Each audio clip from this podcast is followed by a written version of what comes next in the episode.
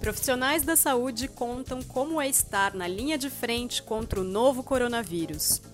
O impacto da Covid-19 entre os indígenas. Crianças começam a voltar às aulas na Europa. Essas e outras notícias estão na edição 148 do Jornal Joca. Hoje é 30 de abril de 2020 e você está ouvindo o Saiu no Joca Pro, o podcast com comentários e sugestões para ajudar você, professor ou professora, a planejar com mais intencionalidade suas aulas virtuais com as notícias do Joca da primeira quinzena de maio. E nesta edição vamos conversar com a Silvia Camargo, que é professora do Colégio Santa Cruz, em São Paulo. Ela vai falar sobre os desafios que tem enfrentado ao trabalhar com os alunos pequenos do segundo ano de forma remota. Eu sou Paula Tacada, sou jornalista e professora do Ensino Fundamental 1. Vamos às notícias. O dia a dia de quem está na linha de frente contra a Covid-19. O Joca entrevistou profissionais da área de saúde e seus filhos. Confira na página 3 o que eles têm a dizer sobre os desafios que estão enfrentando. E também, na seção Brasil, uma reportagem especial sobre os indígenas e o novo coronavírus. Nas páginas 6 e 7, você vai encontrar informações sobre os impactos da Covid-19 para os indígenas suas possíveis soluções e como os jovens estão lidando com a quarentena. Mundo! No dia 15 de abril, a Dinamarca se tornou o primeiro país europeu a retomar as aulas. Alunos de creches, pré-escolas e de parte do ensino fundamental retornaram às escolas. No dia 10 de maio será a vez dos estudantes do ensino médio. Confira na página 4 como alguns países da Europa estão planejando a volta às aulas. Esses foram os destaques das notícias que estão na edição 148 do Jornal Joca, que já está disponível em formato PDF no portal jornaljoca.com.br.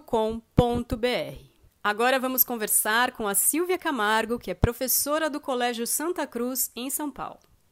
Obrigada, Silvia, por ter aceitado conversar com os professores no podcast. Oi, Paula. Obrigada pelo convite. Eu sempre escuto esse podcast, eu gosto bastante e eu estou bem feliz de estar aqui nesse momento para trocar experiências com vocês. Para começar, Silvia, você pode contar um pouquinho da sua trajetória profissional? A minha formação é em pedagogia eu sou psicopedagoga também e agora estou concluindo a pós-graduação em didática da matemática. Eu comecei minha carreira na educação infantil e depois eu fui para as séries iniciais do ensino fundamental 1. Eu já estou no Santa Cruz há 13 anos e atualmente eu trabalho com uma turma de segundo ano do ensino fundamental. E na escola, como que você costuma trabalhar com o Joca e seus alunos? Os nossos alunos, eles completam oito anos ao longo do segundo ano, então eles já têm uma autonomia na leitura. O Joca, ele é trabalhado como uma atividade permanente, que acontece de 15 em 15 dias. Então, geralmente, nós escolhemos uma reportagem e aí nós damos um tempo para os alunos lerem, para eles discutirem o que eles entenderam nos pequenos grupos e depois nós abrimos a discussão num grupo maior.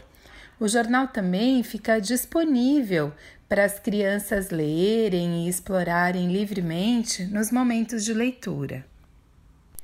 Nesse momento em que estamos todos em casa, como passou a ser o trabalho à distância com os alunos? Nós, em pouquíssimo tempo, tivemos que reinventar o nosso jeito de ensinar, não é mesmo? E na minha opinião, o ensino à distância, ele tem especificidades que devem ser levadas em conta na hora de planejarmos as nossas aulas. E eu acho que essa é uma das maiores dificuldades que nós estamos encontrando. Então, nós temos que compreender quais são os recursos melhores, as ferramentas mais apropriadas, para podermos planejar as nossas aulas nessa, nas plataformas diferentes. E, e, nesse trabalho todo, poder contar com os colegas da equipe, da tecnologia, a coordenação, a orientação, os colegas professores, tem sido fundamental para a gente poder fazer um trabalho de qualidade. Então agora nós estamos num momento que nós estamos realizando mais atividades em tempo real, propiciando uma maior interação com as crianças, lançando mão de novas ferramentas para propiciar essa interação e tem sido muito bom. E as dificuldades são muitas, mas eu acho que os, os ganhos também são muitos. E nós estamos conseguindo é, oferecer para os alunos um trabalho de qualidade. E os alunos, como estão reagindo, como estão trabalhando?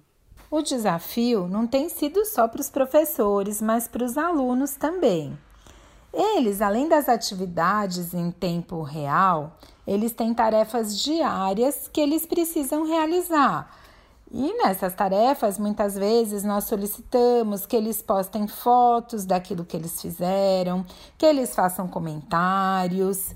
E aos poucos, o que nós temos percebendo é um ganho maior de autonomia por parte deles e uma apropriação maior de todas as ferramentas tecnológicas. A escola fez a assinatura do Joca Online para todos os alunos do segundo e do terceiro ano também.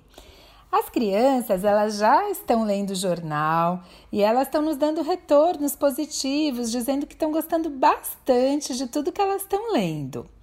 Para a próxima semana, nós selecionamos a reportagem Na quarentena, jovens usam recursos digitais para conversar com os amigos. Então, como é que vai acontecer essa atividade? Primeiro, os alunos vão fazer a leitura prévia da reportagem.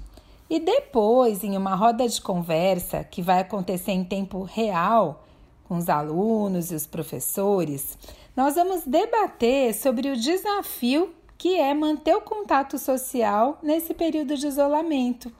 E aí poder trocar experiências com os colegas, contando como está sendo essa comunicação com os amigos, com os familiares e que recursos que eles estão usando.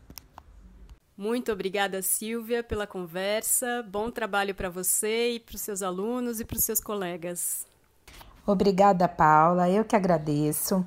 Queria dizer que eu gostei muito dessa nossa conversa e gostaria também de desejar boa sorte para os professores, um bom trabalho e dizer que nós vamos sair mais fortalecidos dessa experiência.